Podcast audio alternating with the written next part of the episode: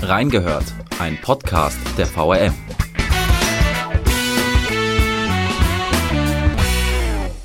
Teil 2 der Doppelfolge zu den Skandalen der Wiesbadener Arbeiterwohlfahrt. Wie es zur AWO-Insolvenz kam, mit welch krummen Deals die alte Führung das Tafelsilber des Verbands verscherbelt und wie Reporterin Birgit Emnet es schafft, in all ihrer Recherche den Überblick zu behalten. Wir haben reingehört.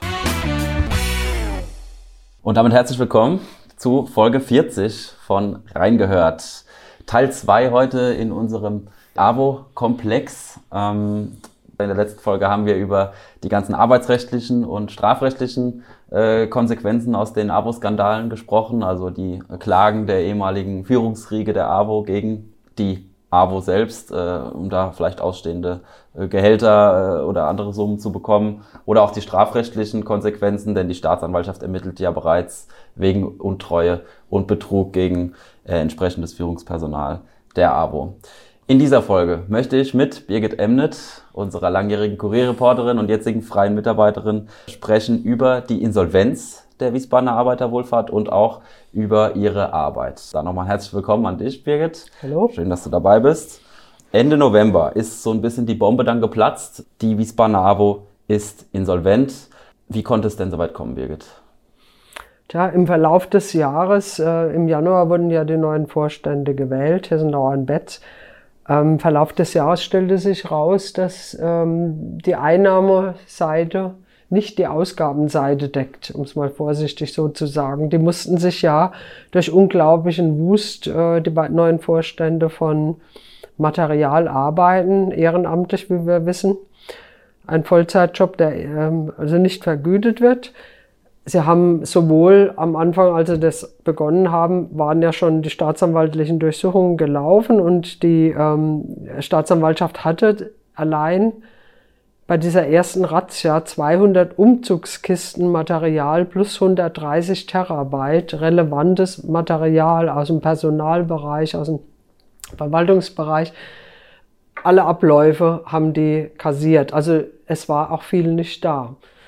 Trotzdem mussten Fristen gewahrt werden, mussten Kündigungen ausgesprochen werden. Also es musste der ganze arbeitsrechtliche Bereich abgedeckt werden. Erstmal, man musste ja versuchen, wieder Gehälter zurückzuführen, damit man A, die Gemeinnützigkeit eventuell erhält, weil ja übertriebene Gehälter, Gehälter äh, einen Verlust der Gemeinnützigkeit ähm, äh, herbeiführen zurück, also Gehälter auf Tarifniveau führen, manchen Leuten kündigen, also zum Beispiel der sehr teure Altersvertrag oder Auflösungsvertrag von Hannelore Richter, der über sechs Jahre gelaufen wäre und 19.000 Euro Monatsgehalt gebracht hätte.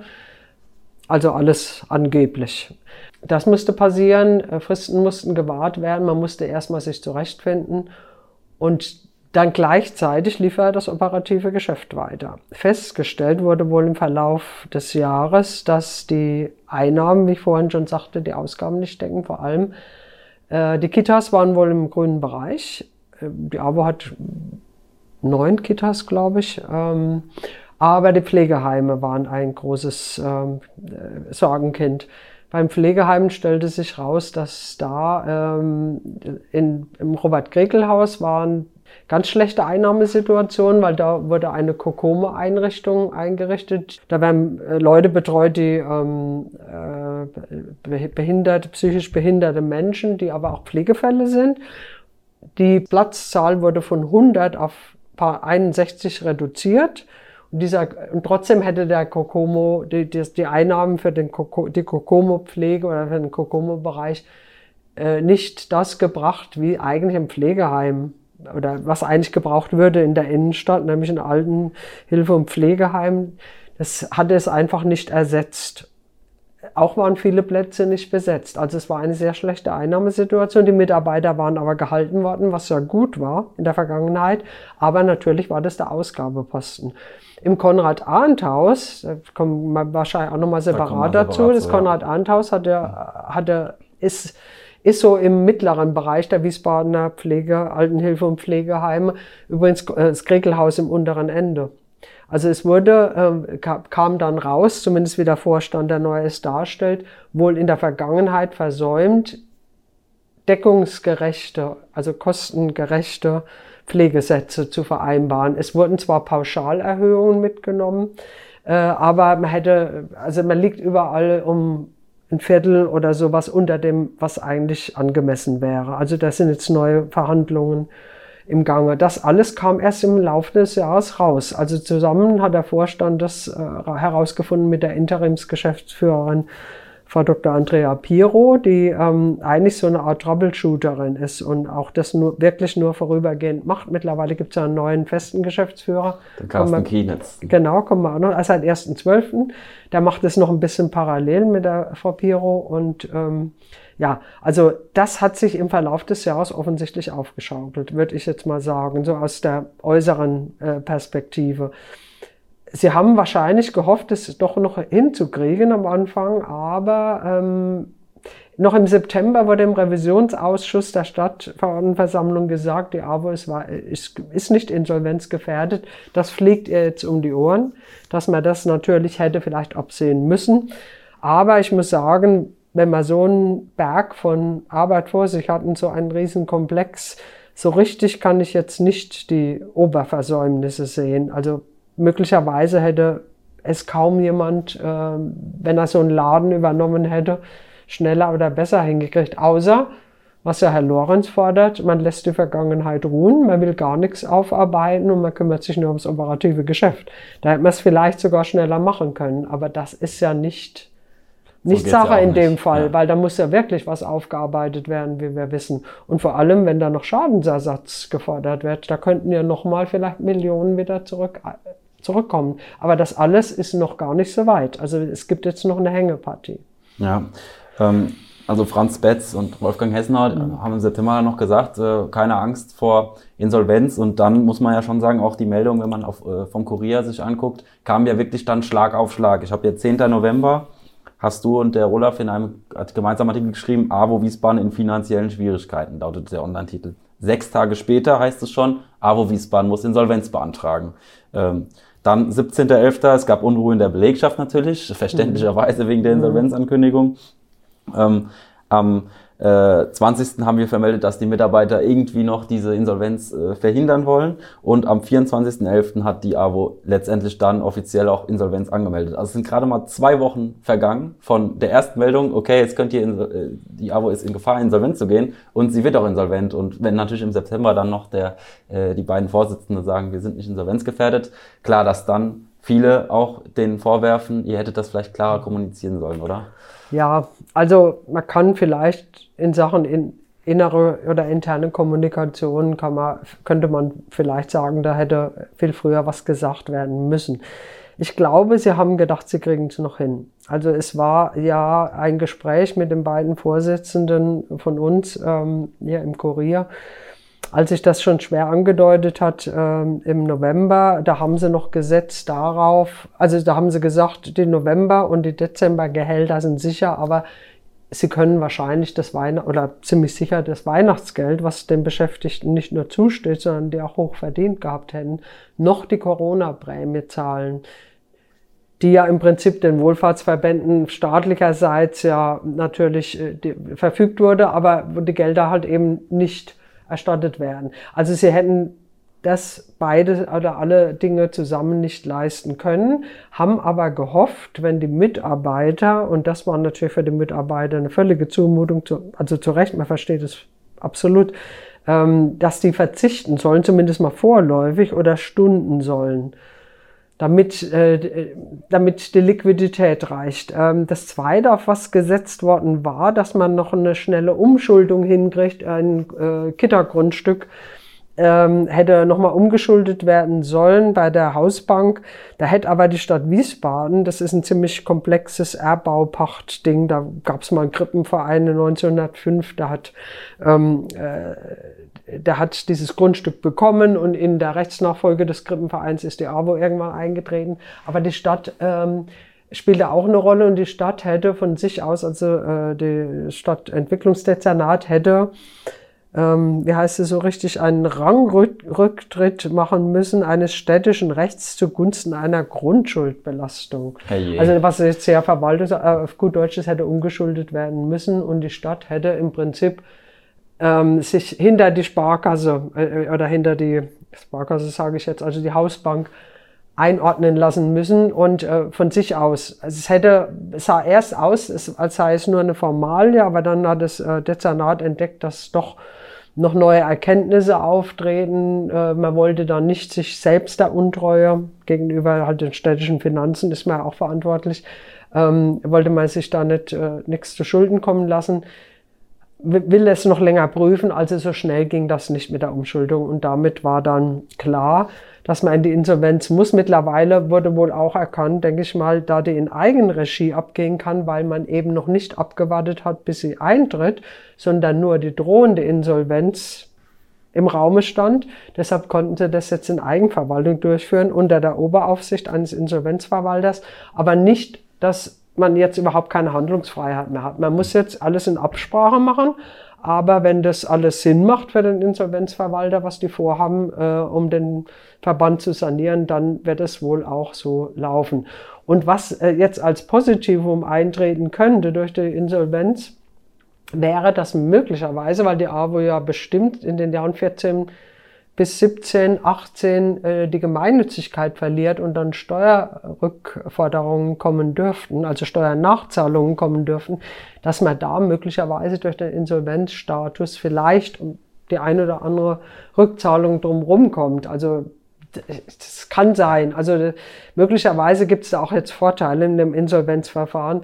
Was bestimmt nicht gut lief, war natürlich, da haben die Mitarbeiter sich auch zu Recht äh, beschwert, ist, dass es da so spät eingeschaltet wurden und dann sollte alles hoppla gehen. Mhm. Und das in diesem Jahr, wo sie wirklich so viel um die Ohren hatten, also der ganze AWO-Skandal, der ja von der Führungsspitze der Alten verursacht wurde und auf die Mitarbeiter mit durchschlägt. Die müssen sich rechtfertigen, wo sie arbeiten, manche, obwohl sie überhaupt nichts dafür können und gute Arbeit leisten. Das Zweite ist natürlich, was so alle betrifft, das Corona-Jahr und das im Kita- und im Pflegebereich. Also sowas durchzustehen, äh, dann mit dem bekannten, es gehen auch immer Leute, wenn ein Verband in, in, äh, in Strudel gerät, gehen auch Leute, also bestimmt auch eine Personalknappheit, die dann andere wieder auffangen mussten. Also die Mitarbeiter, muss ich sagen, das, das hat voll die Falschen getroffen jetzt und es steht zu hoffen, dass sie da noch ähm, hoffentlich ähm, die ausstehenden Gelder kriegen werden und dass die richtigen quasi bestraft werden und nicht die falschen. Also in dem Fall, das haben die auch so gesehen. Es gab sofort Transparente, ähm, die waren sogar sehr direkt und sehr persönlich. Richter und Burcu prellen die Zeche, stand da drauf, und wir zahlen die Rechnung. Ja, da ist und, was und das haben sie, diesen Unmut haben sie schon auf den Punkt gebracht und das äh, klebte dann überall an den Einrichtungen der AWO. Also das war, das hat die tief getroffen. Ja, die Mitarbeiter haben, äh, also es war ja eine der Hoffnungen von, von den, von den neuen, vom neuen Vorstand Betz und Hessenau, dass eben die Mitarbeiter dem zustimmen, dass mhm. Weihnachtsgelder, Corona-Prämien gestundet werden, dass sie die halt eben noch nicht ausgezahlt kriegen. Ähm, da war ja die Hoffnung, dass sie es annehmen. Und bei einem geringen Nachteil hätte man vielleicht auch nochmal persönlich das Gespräch gesucht. Aber es waren äh, tatsächlich nur 43 Prozent, die dieses Angebot hätten angenommen.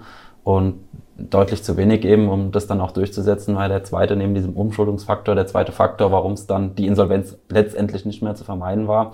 Ähm, der Olaf Streubeck hat das auch kommentiert und ähm, hat es so ein bisschen schade gefunden, dass da die, die Belegschaft den beiden, äh, dem Vorstandsduo da nicht das nötige Vertrauen ausgesprochen hat. Er hat kommentiert, äh, nur die Überbringer der Botschaft zu köpfen, äh, ist bizarr und bewusst bösartig. Ähm, ja, wie ähm, Ah.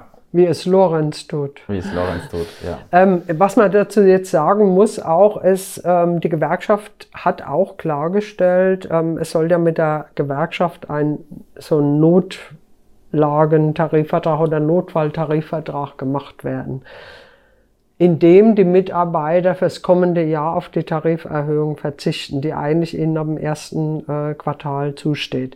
Das soll alles, wie ich verstanden habe, jetzt auch von der neuen Geschäftsführung so artikuliert, sobald als möglich natürlich wieder in die alten Fahrwasser zurückkommen, also in die auch gerechtere Entlohnung, tarifgerechte Entlohnung. Aber bis halt die AWO aus dem Groben raus ist, müsste man das so fahren. Und natürlich hätten da die Gewerkschaften beteiligt werden müssen. Also deshalb hat, hat ja Verdi und auch die GEW, die, die pädagogischen Einrichtungen, also die Kitas, ähm, äh, da, da, ist die GEW der Ansprechpartner. Ähm, aber die Verdi ist verhandlungsführend. Ähm, die haben halt auch äh, den Mitarbeitern abgeraten, weil sie nicht beteiligt waren und auch gesagt haben, dass eine individuelle Verzichtserklärung rechtlich gar nicht möglich ist. Also das würde Tarifrecht sprechen. Es ist so, es ist Sache der Tarifpartner, die werden jetzt mit, äh, mit Verdi das aushandeln und ähm, ich denke, da wird auch ein gemeinsamer Weg gefunden. Ja, Birgit, was bei den AWO-Mitarbeitern jetzt auch für Unruhe gesorgt hat, ist die Schlagzeile, die letzte Woche äh, so ein bisschen für Aufsehen gesorgt hat. Und zwar stellt die AWO jetzt ihre Einrichtungen zum Verkauf, also Kitas, Pflegeheime. Ähm, was bedeutet das? Droht der AWO da jetzt die Zerschlagung?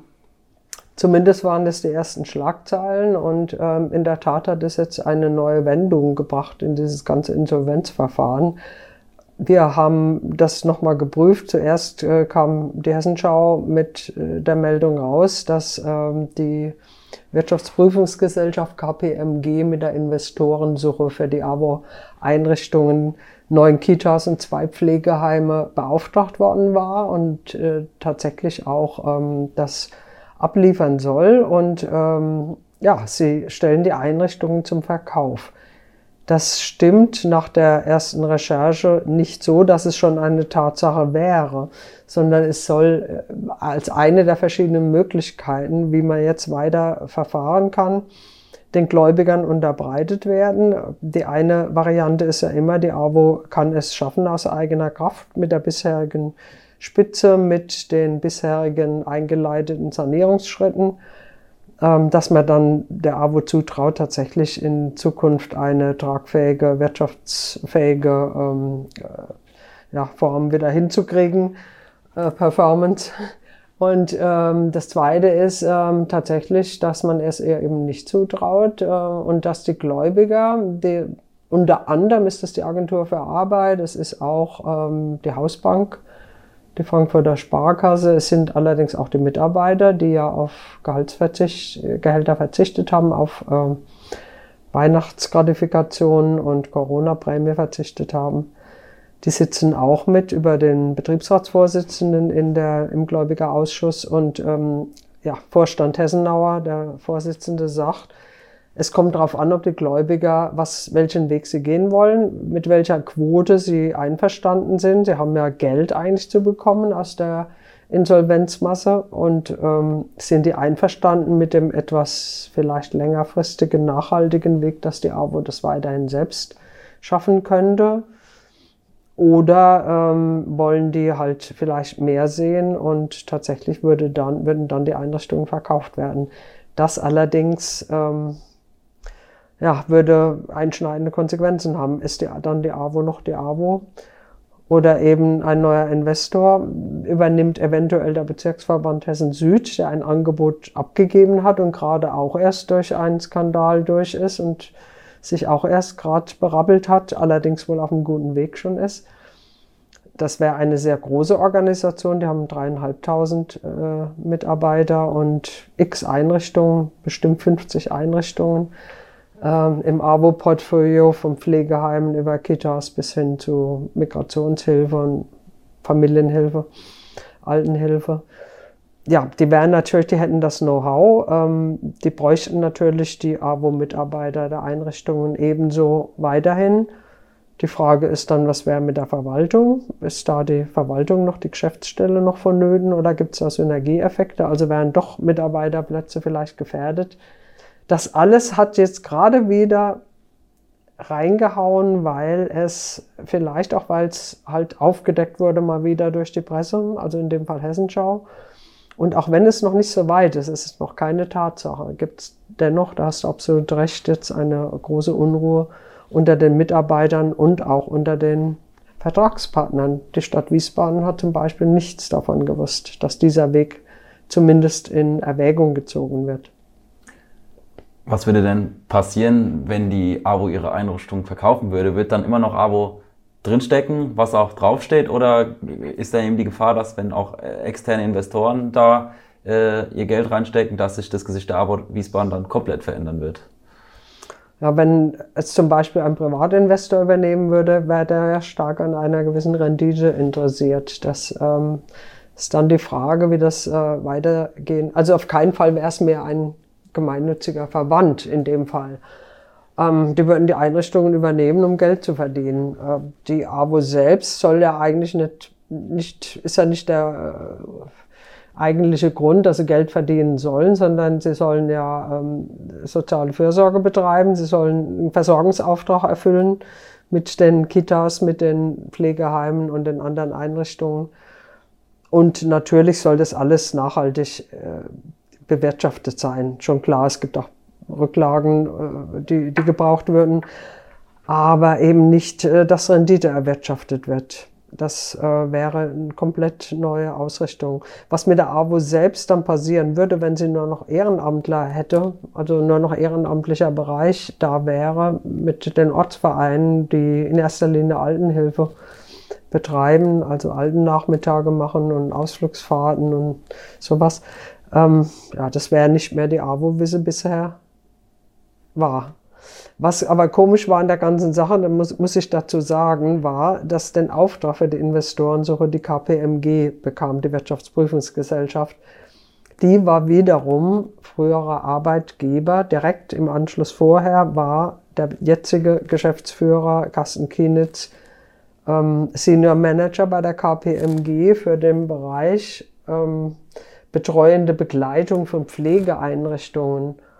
Und mehr oder weniger geht es jetzt auch um Pflegeheime. Und ähm, das ist schon ein ganz merkwürdiges Zusammentreffen. Also der Vorstand sagt, die waren einfach die Besten, die ein Angebot abgegeben haben. Aber auch die Angebotssuche oder die Suche der jeweiligen Firma, die jetzt diese Investorensuche betreibt, die lief ja auch über die Geschäftsführung theoretisch hätte man da auch sagen können, wie, die, wie der Wasserstand ist, sage ich jetzt mal. Also es, es, ist komisch, dass KPMG den Auftrag kriegte. Und ähm, jetzt eine Investorensuche läuft. Das war vorher nicht im Gespräch, dass sowas kommen kann. Die AWO ist noch nicht zerschlagen, aber es ist eine Möglichkeit, die jetzt sich auftut. Und das sind ganz neue Aspekte. Da hat sich doch was gewandelt.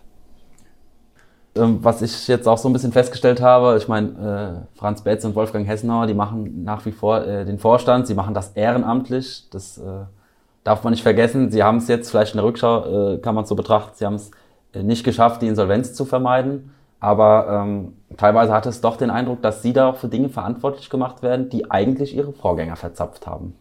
So kann man das auf jeden Fall sagen. Ich glaube nicht, dass, wie Ihnen jetzt unterstellt wird, Sie die Misswirtschaft hingelegt haben, sondern dass das eine alte Geschichte ist.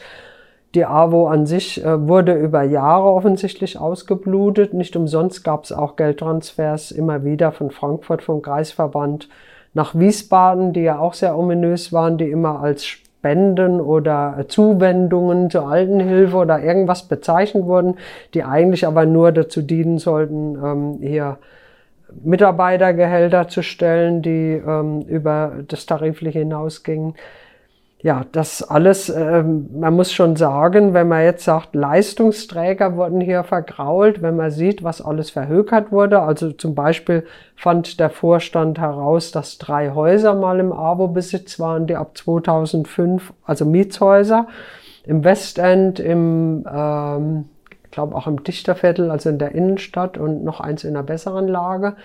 Drei Häuser, die wahrscheinlich mal geerbt wurden oder der AWO zufielen durch irgendwelche Schenkungen möglicherweise, dass die seit 2005 sukzessive verhökert wurden. Das war das eine. Und der letzte Clou war halt, und deshalb konnte ja der neue Vorstand auf gar nichts mehr zurückgreifen, außer so ein Kita-Grundstück, was sie dann nicht mal kriegten von der Stadt, das zu beleihen. Das relativ neue Konrad-Arndt-Haus, was ja erst ähm, 2012 gebaut worden war für roundabout 12 Millionen, dieses neue Haus war ja auch schon weg. Und das war ja eine, quasi diese, dieser Befreiungsschlag der letzten Geschäftsführung, um wieder ein bisschen Liquidität zu kriegen. Begründet war das Worten, dass man das Krekelhaus ja sanieren muss und dass die Sanierungen äh, zu teuer werden. Und weil die Stadt auch damals zu keinem Zuschuss mehr bereit war. Um die Stadt, ja, da haben wir ja, äh, haben wir Mails vorliegen, die diese quasi diese Hilferufe von Hannelore Richter an ihre Genossen im Rathaus äh, dokumentieren. Also es waren schon, also schon Bittsteller. Äh, Briefe äh, von wegen, wir brauchen noch dringend einen Zuschuss. Sie hat sogar einen sogenannten verlorenen Zuschuss äh, vorgeschlagen. Was auch immer das heißt, es hört sich schon nach einer Schenkung an, würde ich mal sagen. Und da ging es auch wieder um zwei Millionen. Und ich vermute mal, weil sie ja auch viel Gutes für ihre Genossen getan hat, also umgekehrt, zumindest waren sie bei allen Feiern dabei.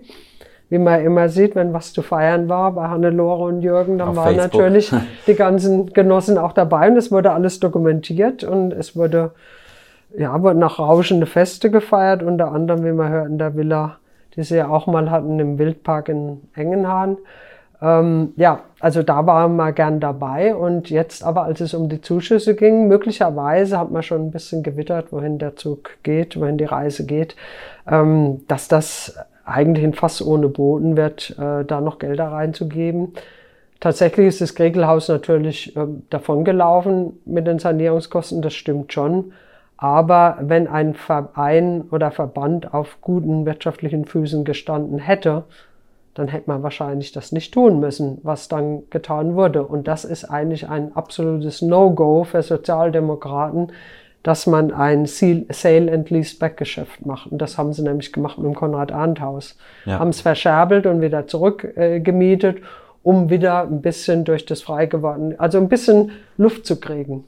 Ja, das äh, Verscherbeln und Zurückholen. Also man hat quasi kein Geld mehr, um irgendwie die Sanierungsmaßnahmen fürs Kriegelhaus zu machen. Also guckt man äh, Immobilien, die man noch hat im Bestand, vertickt man quasi, nutzt sie aber weiter und mietet sie jährlich zurück. Das ist das von dir genau, sogenannte genau. Sale and Lease Back Sale Geschäft. And Lease Back.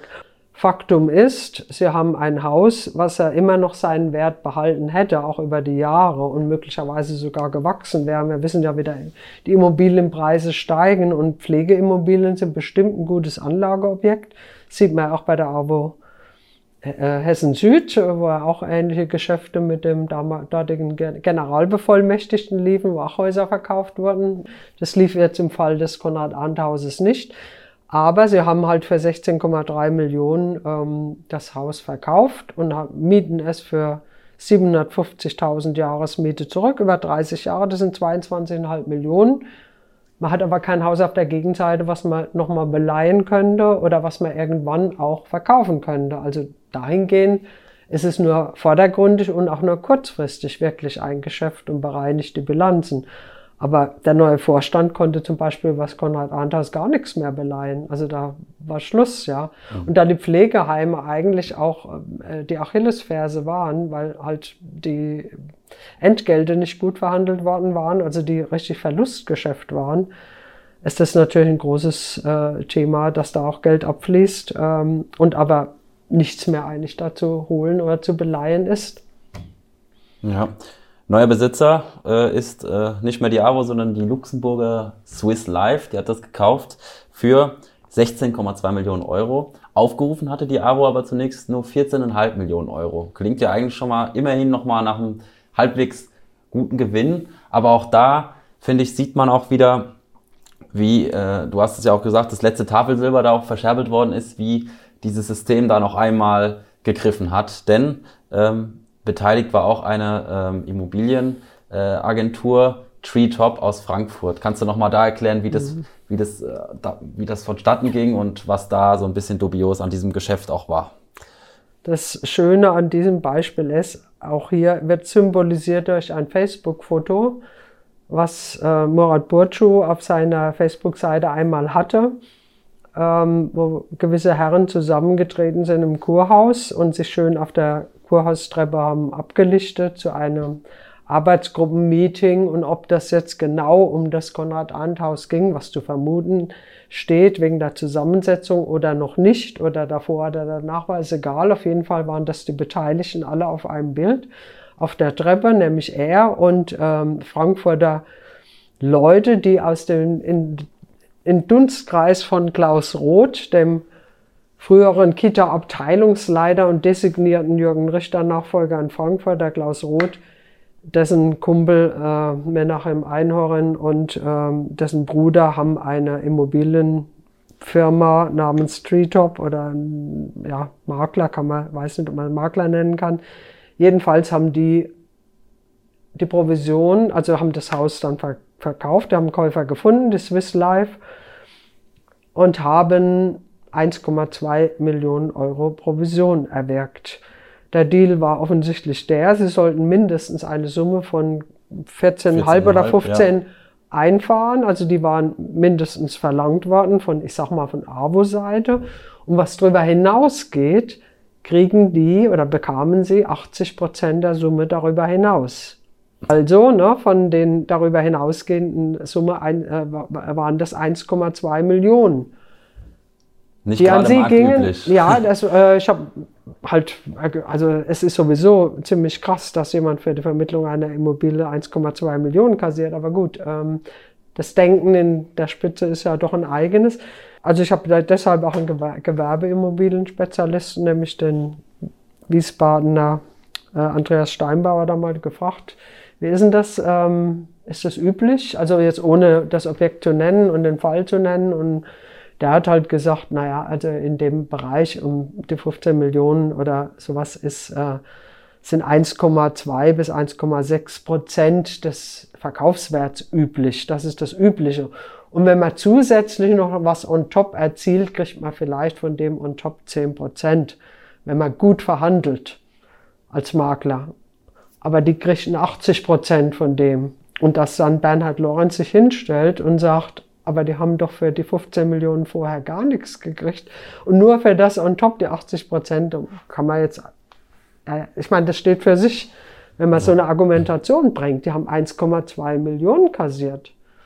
Und letztendlich war so viel freies Geld gar nicht da weil es musste noch ein Kredit abgelöst werden. Es waren Vorfälligkeitszinsen noch zu zahlen, die, weil er halt vor der Fälligkeit abgelöst wurde, also von auch einer Dreiviertelmillion. Das alles waren ja schon äh, Unkosten, die abgezogen werden mussten von dem Verkaufspreis. Und ich glaube, über acht Millionen war sowieso noch Belastung drauf. Und ähm, so als Kleinigkeit am Rande, auch hier verdiente wieder einer mit, der auch immer auftaucht in dem Zusammenhang, wenn was zu verdienen ist. Das ist nämlich der Herr Triantafilidis, der Leib- und Magenanwalt der, äh, der AWO Frankfurt und anscheinend auch Wiesbaden. Im Wiesbaden war übrigens Kassenprüfer und Compliance Officer. Auch das muss man sich mal auf der Zunge zergehen lassen. Und als Compliance Officer kriegt er sogar 450 Euro im Monat ähm, dann noch ähm, äh, geringfügige Beschäftigung. Also man hat auch mit Kleinvieh schon Mist gemacht. Aber für den Deal mit dem Konrad Arndt Haus kriegte er 79.000 Euro.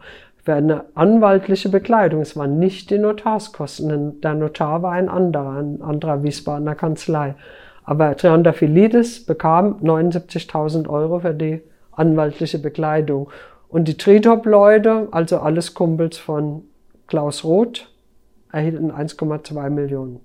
Ja, du hast dann auch nochmal kommentiert das Ganze und äh, finde ich auch relativ treffend gesagt, aus dem ganzen System wird langsam ein Sumpf. Ne? Also hat sich auch in der Insolvenz letztendlich dokumentiert. Über Jahre lang natürlich die Misswirtschaft.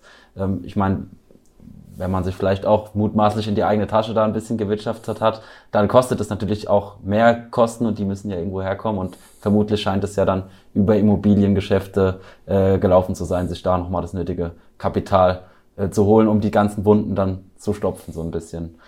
Ja, jetzt ist der, jetzt ist die aber insolvent äh, und äh, Franz Betz, äh, Wolfgang Hessenauer und der neue Geschäftsführer Carsten Kienitz äh, sind am Werk, wollen das Ruder rumreißen. Glaubst du, das wird denen gelingen? Das kommt jetzt auf die Gläubigerversammlung am 1. Februar an, wie der Weg der AWO weitergeht, wie wir ja jetzt seit den neuesten Entwicklungen wissen. Ähm, könnte es sein, dass die AWO Teile der AWO oder ganz die Einrichtungen abgegeben werden, verkauft werden, dass ein Investor einsteigt. Ob er dann mit derselben Mannschaft arbeitet, würde man dann auch sehen oder ob er eventuell halt Synergieeffekte versucht zu erzielen, um um halt ein besseres Ergebnis, äh, wirtschaftliches Ergebnis dann zu haben am Ende. Oder ob die AWO das selbst weiterführt, wie es die ganze Zeit aussah. Ja, das fragt man sich jetzt wirklich, wie es weitergeht mit der AWO. Zu wünschen wäre zumindest mal diesen 420 Mitarbeitern, die da sind, die auch bestimmt weiter gebraucht werden, wenn es die was die normalen Einrichtungen betrifft, die Kitas und die Pflegeheime, dass es ähm, weitergeht unter der AWO-Flagge. Erste positive Meldungen gibt es ja auch schon, also nicht nur, dass Gehaltsabsenkungen gab und auch die teuersten, die Topverdiener ja gekündigt wurden, sondern auch wurde jetzt gerade wohl Anfang Januar verhandelt, dass das Robert-Kregel-Haus, was bislang am unteren Ende der Skala war, was die ähm, Erträge betroffen hat, also die Pflegeentgelte, die haben neu verhandelt und, und haben jetzt, wie ich erfahren habe vom Betriebsratsvorsitzenden, 27 Prozent mehr äh, Entgelte verhandelt. Also ein 27 Prozent höheres Einkommen. Außerdem denken sie, dass sie die Vollbelegung bald hinkriegen, wenn die Corona-Zeit erschwert ist jetzt im Moment dann würden die im Kregelhaus schon mal viel besser aufgestellt sein als vorher. Also das ist schon mal eine positive Wendung im, im operativen Geschäft. Aber wie es richtig weitergeht, das wird ab 1. Februar sich herausstellen, weil dann der Gläubiger, die Gläubigerversammlung, der Gläubigerausschuss ähm, sagen wird, in welche Richtung es geht, ob, wie der Sanierungsplan aussieht, ob die AWO bleibt, ob sie zerschlagen wird, das wird man dann sehen. Genau, es gab ja schon, oder in den ersten zwei Vortragsfolgen mit Olaf war ja auch schon abzusehen, die Basis ist natürlich entsetzt, wütend. Es gibt natürlich auch einige Mitglieder, die sagen, äh, ich mache das Ganze nicht mehr mit, ich werde dem der AWO den Rücken kehren. Das ist natürlich die ehrenamtliche Kräfte, die da verloren gehen, das ist natürlich immens und auch mit Geld teilweise schwer aufzuwiegen, einfach dieser Einsatz. Was mich auch interessieren würde, Thema Politik. Von der Politik Olaf hat es in den ersten beiden Folgen auch kritisiert, war es erstaunlich ruhig, was die Kommentierung dieser ganzen Vorkommnisse angeht. Wie hast du es erlebt? Wie sind da die Reaktionen aus der Politik? Ist da in den letzten halben Jahr äh, ein bisschen mehr passiert? Also es gibt ja in Frankfurt mit dem Yankee Pürsün wirklich einen Politiker, der es wirklich sich zur Aufgabe mehr oder weniger genommen hat, da äh, für Klarheit zu schaffen in der AWO-Sache. Wie ist es denn im Wiesbadener Stadtparlament? Also so ein Wühler und ähm, jemand, der wirklich sich des Themas angenommen hat und natürlich sicher, weil das Thema auch profiliert, wie Janke Pürsün, gibt es in Wiesbaden nicht. Also es gibt nicht, ist nicht an einer Person was aufzuhängen. Der Pürsün ist halt sowohl im Stadtparlament Frankfurt zugange als auch ähm, im Landtag und äh, startet da einige Initiativen. Natürlich kann man sagen, das ist ja die Opposition auch, ne, ist auch Oppositionsarbeit. In Wiesbaden sind auch am Anfang schon durchaus Anfragen von Oppositionsfraktionen gekommen. Wo es erstaunlich ruhig war, war äh, die Regierungskoalition, äh, ist es ja nicht, sondern Kooperation, Kooperation. aus CDU oder äh, umgekehrt. Stärkste war ja die SPD, SPD, CDU und Grün. Da kam Anfangs nicht so viel, jetzt äh, kommt ein bisschen mehr. Es kam allerdings auch nicht äh, auf was der alte Führungszirkel wohl gesetzt hat, dass ihnen die Genossen zur Seite springen. Auch das kam nicht. Also die anfängliche ähm, Legende, die da gestrickt wurde, das ist eine Kampagne, die von rechts kommt. Also wir sind die Guten, der alte AWO-Vorstand, der alte AWO-Führungszirkel, ähm, äh, wir sind die Guten und die anderen sind die Schlechten, die sind AfD gesteuert. Da ist tatsächlich quasi niemand drauf eingestiegen, außer sie selbst. Immer wieder in Facebook-Beiträgen. Die Politik hat mittlerweile durchaus, also es gibt Anfragen, die vor allem im Revisionsausschuss, äh, ja, im Revisionsausschuss äh, thematisiert werden. Äh, bisschen Zielrichtung sagen wir mal, nicht ganz das Wiesbadener Äquivalent zum Frankfurter Herrn Feldmann, dem Oberbürgermeister ist in Wiesbaden der Hermann Jura, der Sozialdezernent ist und dadurch natürlich das Dezernat, ähm, dem Dezernat vorsteht, was er am meisten mit der AWO zu tun hat, sondern auch in der Tat ehemaliger AWO-Mitarbeiter, also in der Hinsicht vergleichbar mit Feldmann.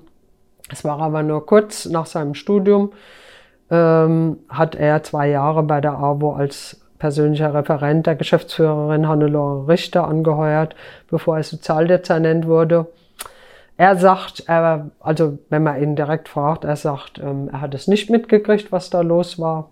Daraufhin wurde ihm auch natürlich von bösen Zungen unterstellt, ja, weil er auch nichts gearbeitet hat oder nicht da war, sondern Wahlkampf gemacht hat. Das streitet er ab und er sagt, er hat sehr wohl, er hat bestimmt auch da gearbeitet, das ein oder andere, aber er hat natürlich auch viel Wahlkampf gemacht, das sagt er ja auch, deshalb war er auch bei der AWO oder nur die AWO hat ihn genommen, weil einen ehrenamtlich arbeitenden ähm, Fraktionsvorsitzenden hätte kein anderer Arbeitgeber zumal in Wahlkampfzeiten eingestellt.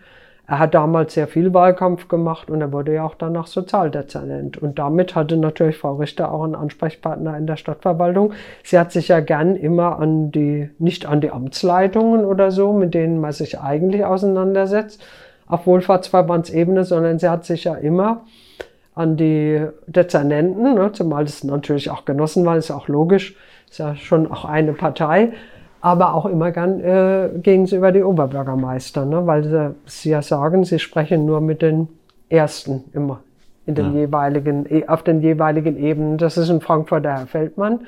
In Wiesbaden, weiß nicht, ob es auch der Dr. Müller war vor Sven Gerisch, aber als Sven Gerisch kam, war er auch ein Genosse dann im Rathaus und der auch der AWO verbunden war. Ähm, ja, das ist auch, ist auch nichts zu sagen. Man kennt ja die die Verbindung äh, SPD zur AWO. Nur natürlich ähm, stellen sich jetzt die Frage, nachdem jetzt diese Untreue und Betrugsvorwürfe im Raum stehen, inwieweit ging die Verflechtungen wirklich und inwieweit gab es vielleicht doch Vorteile irgendwelcher Art. Also das ist bis jetzt immer noch nur mit Fragezeichen zu versehen, aber zumindest Hermann Jura muss sich da einigen Fragen immer wieder stellen. Ähm, er hat auch seine Antworten schon gegeben ja, not amused über vieles, aber gut, wir werden sehen. Also es ist immer noch ähm, in der Aufarbeitung und noch läuft da der Revisionsbericht ähm, im Revisionsamt, die die ganzen AWO-Verquickungen mit der Stadt Wiesbaden untersuchen. Der wird auch noch erwartet. Also auch das sind noch, wenn man so will, auf einer anderen Ebene als, äh, als die strafrechtlichen sind auch noch Ermittlungen, die im Gange sind. Also es sind ja die Rechnungsprüfer im Rathaus, die Revisoren, die jetzt halt prüfen, ob da alles rechtens zuging. Bis jetzt sieht es nicht danach aus, als hätten die, zumindest im Kita-Bereich, sieht es im grünen Bereich aus. Also man kann jetzt nichts sagen. Äh, dass da hm. irgendwie so krumme Sachen gelaufen wären. Und in Sachen Flüchtlingshilfe wie in Frankfurt lief ja auch nichts. Also, man wird sehen. Wir warten den Revisionsbericht ab und dass da persönliche Nähe war zu Person, also der Führungsperson der AWO mit führenden Genossen, das ist bekannt. Dass man da nichts gemerkt haben will, ich glaube, auch da wurden viele Augen zugedrückt. Okay wird sich zeigen. Mhm. Da wird bestimmt noch einiges äh, äh, vielleicht ans Licht kommen oder herauskommen. Einfach mal gespannt, was das Jahr 2021 da so bringt. Ich denke mal, viel schlechter als 2020 kann es für die AWO eigentlich kaum mehr laufen. Es geht bergauf. genau. Ähm, wir kommen nochmal zu deiner Arbeit, mhm. Birgit. Ähm, was mich auch immer wieder fasziniert, ähm, es ist ein unglaublich komplexes Thema. Hab vielleicht auch, liebe Hörer, habt ihr jetzt vielleicht auch mitbekommen im Podcast, es ist es, die Verflechtungen sind immens, es sind Anwälte im Spiel, es sind äh, auch heikle Themen. Wie schaffst du es, in all diesem Wust einen Überblick zu behalten? Und sich da zu organisieren und äh, auch das den Lesern vor allem irgendwie verständlich ähm, wiederzu, äh, wiederzugeben. Es ist unsere Aufgabe als Journalisten, auch Dinge quasi ein bisschen zu übersetzen. Und ähm, natürlich ist nichts ein Fach, ein juristischer Fachaufsatz oder sowas. Also es ist auch nicht unsere Aufgabe. Also unsere Aufgabe ist schon, wenn wir Hinweise bekommen, denen nachzugehen, die zu recherchieren. Aber das ist normales äh, journalistisches Handwerkszeug, sage ich mal, ähm, wie man dran kommt. Also ursprünglich war natürlich diese Anfangsberichterstattung der FNP und zu recherchieren in, in Wiesbaden, was ist denn hier? Und ziemlich schnell zu merken, dass man auf ziemliche Widerstände stößt, bis hin auch zu gleich von Anfang an starke Abwehrhaltungen.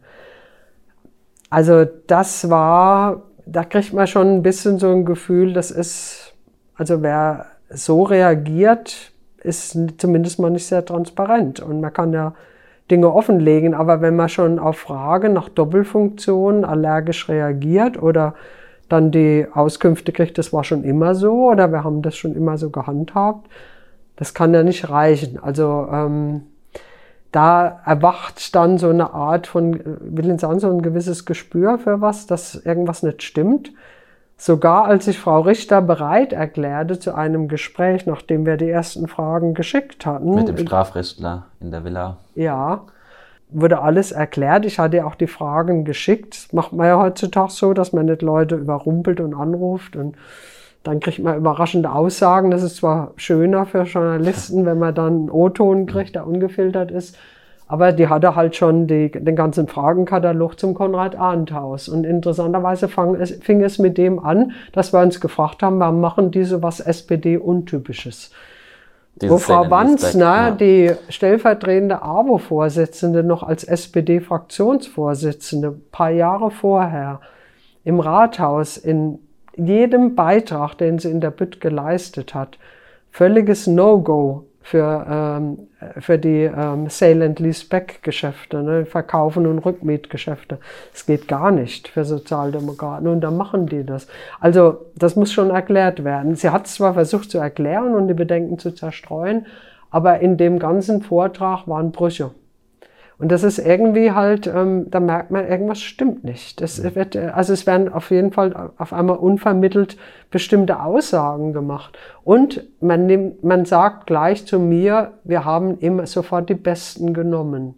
Wir nehmen die Besten, die besten Anwälte, die besten äh, Medienberater und so weiter. Und denkt man, wer das nötig hat und das als Sozialverband, hat, ist in Erklärungsnot, also da stimmt was nicht. Also man hat gleich versucht, Geschütze aufzufahren, bevor überhaupt irgendwas ähm, richtig aufkommt, um, um eine Debatte mundtot zu machen.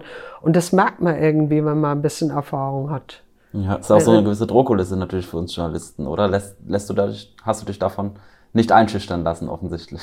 Ich glaube, ähm, was da immer gedacht wird, dass man wirklich die Leute dann beeindruckt, dass es genau das Gegenteil kommt. Man kriegt eigentlich eben umso mehr Interesse an dem Thema, weil man das Gefühl hat, irgendwas wird verborgen. Und so ähnliche Geschichten waren ja kurz vorher in diesem kommunalpolitischen Skandal, nenne ich es jetzt mal, oder die kommunalpolitische Entwicklung in Wiesbaden um das Dreieck äh, Ralf Schüler, Bernhard Lorenz und Sven Gehrig da waren ja auch Dinge, dass man uns versucht hat, mit Unterlassungsklagen und so weiter mundtot zu machen. Aber das, das geschieht nicht. Wir haben auch Medienrechtler, wir haben einen sehr guten Medienrechtler im eigenen Haus und äh, der ist, also nicht im eigenen Haus, aber der uns berät. Und ähm, also ich würde sagen, mit der gewissen Erfahrung, die man dann hat über die Jahre und Jahrzehnte, da, das macht man nicht mundtot. Also das ist es ist entstanden, aber das ist natürlich sich so, dass sowas draus erwächst, das kommt man sich am Anfang gar nicht denken. Das glaube ich, ja. Du hast auch sehr, sehr viele ähm, interne Dokumente immer wieder, die dir zugespielt äh, werden. Du hast auch schon äh, von Informanten gesprochen. Ähm, wie, ähm, wie läuft es eigentlich, dass du da an die ganzen Infos kommst? Also äh, wird da mal eine WhatsApp geschickt oder mal, äh, liegt da mal was im Briefkasten? Hey Birgit, schau dir das nochmal an oder wie muss man sich das vorstellen? Tatsächlich liegt auch manchmal was im Briefkasten. Okay. Also der mit vielleicht größte Clou, ja gut, ich will es jetzt nicht, äh, nicht äh, priorisieren, aber eine wirklich gute Geschichte in unserem Sinn war, dass uns der Wirtschaftsprüfungsbericht 2019 der AWO zugespielt wurde. Damit fing ja so ein bisschen alles an, der, oder der, Steinkam äh, Ja, da wurde es schon sehr konkret. Ist. Vorher haben wir ja, wir sind ja keine Staatsanwälte oder Polizei. Wir können nicht sagen, legt uns mal die Unterlagen vor oder so. Ne? Also das, so geht, wir haben natürlich, wir müssen anders recherchieren, wir müssen Leute befragen und müssen das auch bewerten äh, und dann gegeneinander stellen und abwägen und, und, und schauen, was man Infos kriegt. Aber sehr gut ist natürlich, und deshalb finde ich eigentlich auch gut, dass es Whistleblower gibt oder Informanten gibt. Andere nennen sie Verräter, aber das sind meistens die, die Dreck am Stecken haben, weil ich sage immer, wer nichts zu verbergen hat, kann ja alles transparent auf den Tisch legen. Also muss man ja nicht irgendwie mit Anwälten drohen oder mit Unterlassungsklagen. Und ich würde sagen, dadurch, dass wir angefangen haben, Bericht zu erstatten, dann haben sich so Türen geöffnet oder es war vielleicht, also es waren die Signale an Leute, die vielleicht schon länger äh, unzufrieden waren mit Dingen, uns dann doch zu informieren. Das passierte zum Teil anonym, wie dieser Wirtschaftsprüfungsbericht, den haben wir anonym zugespielt bekommen, der lag tatsächlich im Briefkasten. Oder natürlich, und wir schützen Informanten auch namentlich. Also es gab wirklich von aktiven, passiven Mitarbeitern oder äh, aus dem Umfeld. Es gab tatsächlich viele Informationen, die uns dann äh, zugespielt wurden. Wird auch vielleicht noch das ein oder äh, andere kommen. Du hast ganz am Anfang mal äh, den Kollegen Daniel Gräber angesprochen, der damals bei der Frankfurter Neuen Presse war. Mittlerweile hat es sich ja verändert, das ist jetzt mhm. bei einem anderen Medium, ähm, der das Ganze in Frankfurt so ein bisschen ins Rollen gebracht hat. Dann gibt es bei dem Hessischen Rundfunk noch den Kollegen Volker Siefert. Und ihr drei, ihr seid so ein bisschen das, das, das Dreieck, sage ich jetzt mal, das magische Dreieck, das sich so federführend um diesen ganzen Komplex auch, der ja auch äh, Frankfurt oder Hessen Süd äh, umfasst und Wiesbaden mhm. äh, journalistisch kümmert. Wie funktioniert der Austausch da zwischen euch dreien? Wie läuft das? Habt ihr ab und zu mal Konferenzen, wo ihr euch austauscht? Oder? Nee, so, wir haben keine regelmäßigen Zusammenkünfte oder sowas. Das hat sich tatsächlich auch ergeben. Der Daniel Gräber hat ja den Aufschlag gemacht in Frankfurt. Äh, und kurz danach ähm, hat er tatsächlich, als ich schon hier anfing zu recherchieren, auch zu mir Kontakt aufgenommen. Und weil er dann schon auch, er ging dann auch weg aus Frankfurt nach Karlsruhe zu den Badischen Neuesten Nachrichten, hat von da aus noch ein bisschen mit dem Volker Sievert wohl zusammengearbeitet, verfolgt es jetzt aber eigentlich aus der Entfernung. Er ist jetzt nicht mehr so aktiv beteiligt. Aber durch den Kontakt mit ihm kam ich auch an Informanten oder Unterlagen, die äh, durchaus ähm, auf die man sich auch beziehen kann. Natürlich muss man gucken, ob da nicht Fälschungen sind oder ob das nicht irgendwie manipuliert ist. Also man muss es schon prüfen. Aber wenn man Unterlagen hat, kann man sich schon an irgendwas entlanghangeln und gucken, was da dran ist. Also dann setzt ja die Recherche erst ein. Also, dass man dann, aber Originalunterlagen, so haben wir den Wirtschaftsprüferbericht, auch wenn es in Kopie ist, ist natürlich für uns, also das ist ein Sechser im Lotto sozusagen. Also ist wirklich eine tolle Sache gewesen für eine journalistische Arbeit, dass man das auch bestätigt bekommt und sogar von jemandem, den die AWO eingeschaltet hat, selbst bestätigt bekommt, die alte AWO noch, der alte Vorstand, dass da so viel im Argen liegt und das, da stand ja schwarz auf weiß, was in einem Jahr allein die, diesen Leuten aufgefallen ist. Und auch wenn das nur so ein Zwischen Bericht war. Es war noch nicht der endgültige, waren das aber Fragen, die die Wirtschaftsprüfer schon aufgeworfen hatten und Feststellungen. Also dahingehend war das schon wirklich eine tolle Grundlage. Ähm, mit den anderen Kollegen, das ist, man kann es ein bisschen als losen Verbund, aber schon ein Rechercheverbund. Wir tauschen uns durchaus auch aus. Äh, aber es ist nicht so, dass jemand dem anderen den ausgegrabenen Knochen sozusagen wegklaut, sondern man lässt schon den anderen Leuten, wenn, wenn jemand irgendwas rausgefunden hat, den Vortritt der Erstveröffentlichung oder manche Sachen laufen ja parallel. Also wenn offizielle Termine sind wie Gerichtstermine, da ist natürlich jeder von uns vor Ort. Aber es war schon ein kleines Recherchenetzwerk und ähm, auch intern im Haus, in unserem Haus, hat sich das natürlich mit der Zeit auch ergeben. Am Anfang war ich Einzelkämpferin, dann ist der Olaf Streubig mit eingestiegen. Der macht das jetzt absolut genau wie ich auch. Also da ist er auch genau voll im Bilde.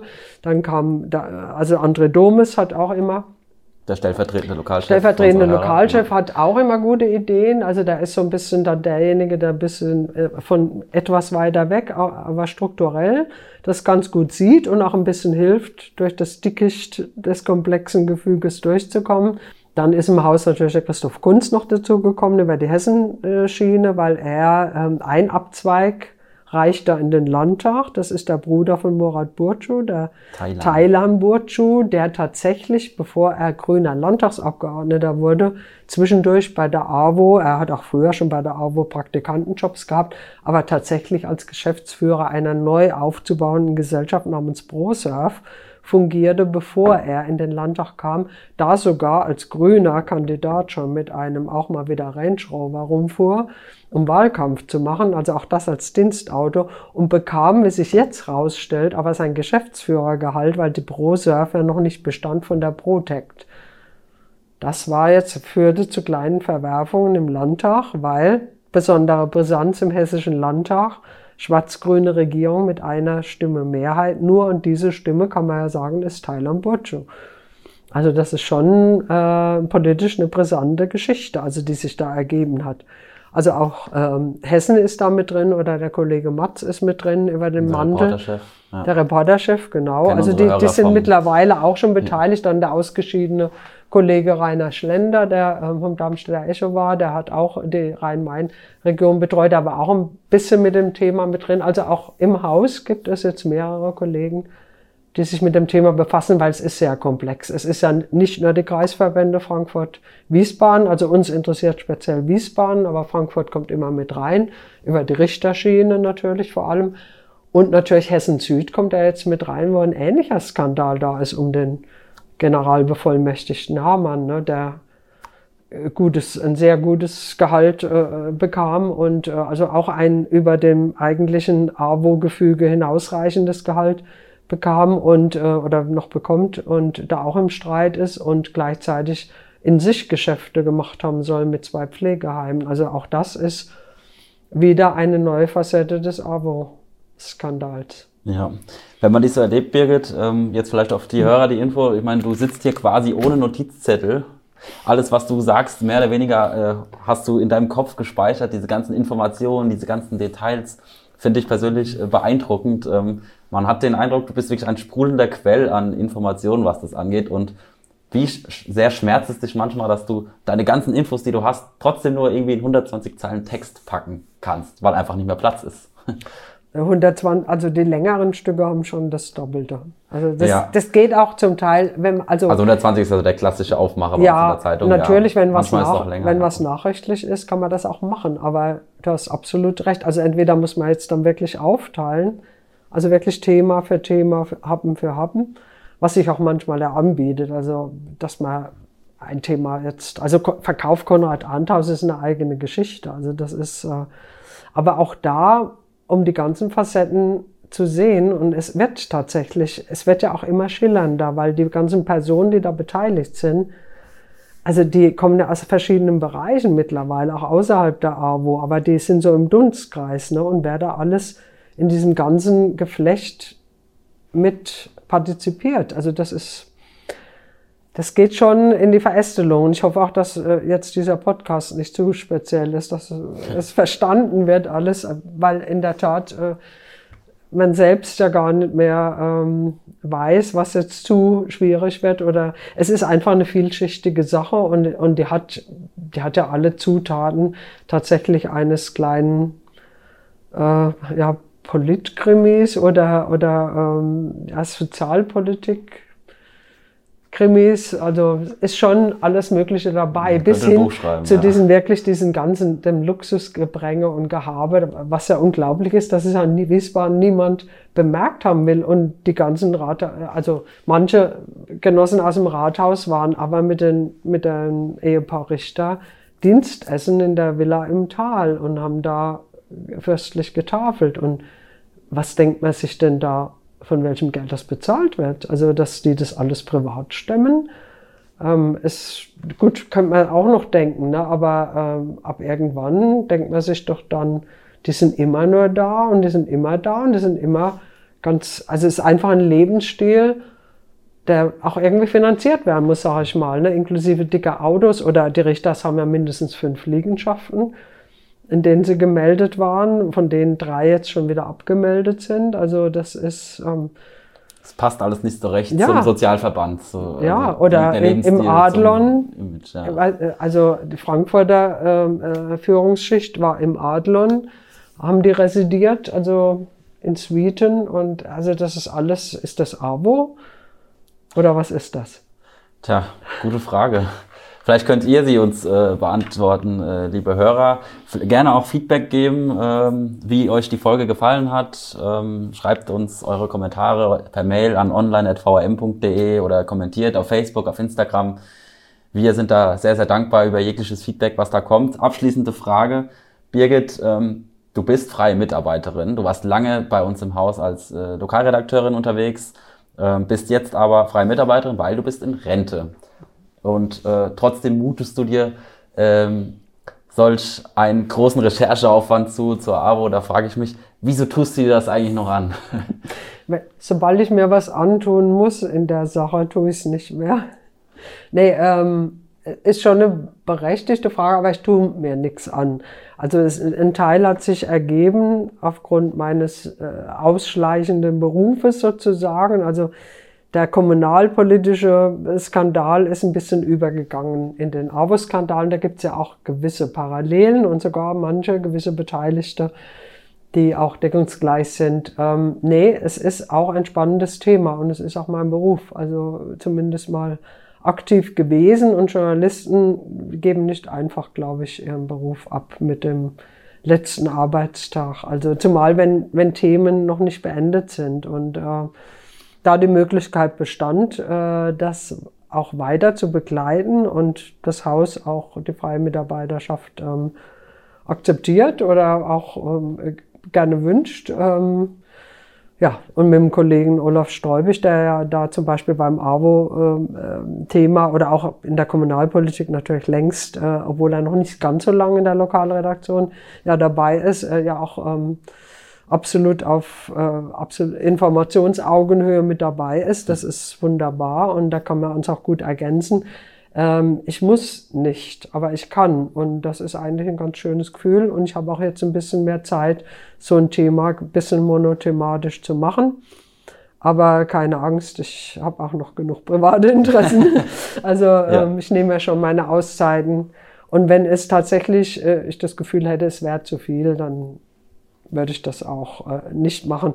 Aber ein bisschen hat man schon das Ding auch, den Ehrgeiz oder will ich sagen, also das ist, es wäre ganz komisch, sowas einfach jetzt da zu beenden.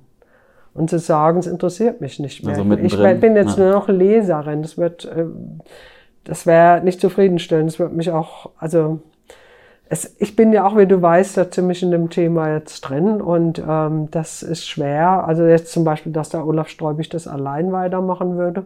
Ich meine, er könnte es, aber das wäre sehr zeitaufwendig. Ne? Also das ist, ist schon ganz klar. Müsste wieder jemand reinwachsen.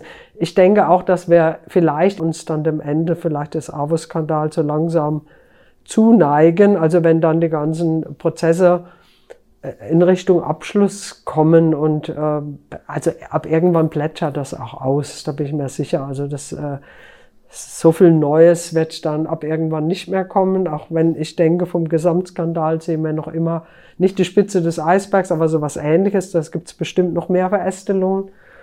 Aber irgendwann läuft es auch aus und das ist absehbar und dann werde ich mich ein bisschen auf den alten Teil mehr zurückziehen. ja, bis dahin bleibt es uns aber noch als äh, Schreiberin äh, erhalten. Dafür, darum sind wir alle sehr froh. Und genau, wir bleiben einfach gespannt, was da noch rumkommt. Äh, Birgit, vielen lieben Dank, äh, dass du beim Podcast Gern. dabei warst. Hat großen Spaß gemacht. Äh, liebe Hörer, euch hat es hoffentlich auch Spaß gemacht. Und dann ähm, bis zur nächsten Woche und bleibt gesund.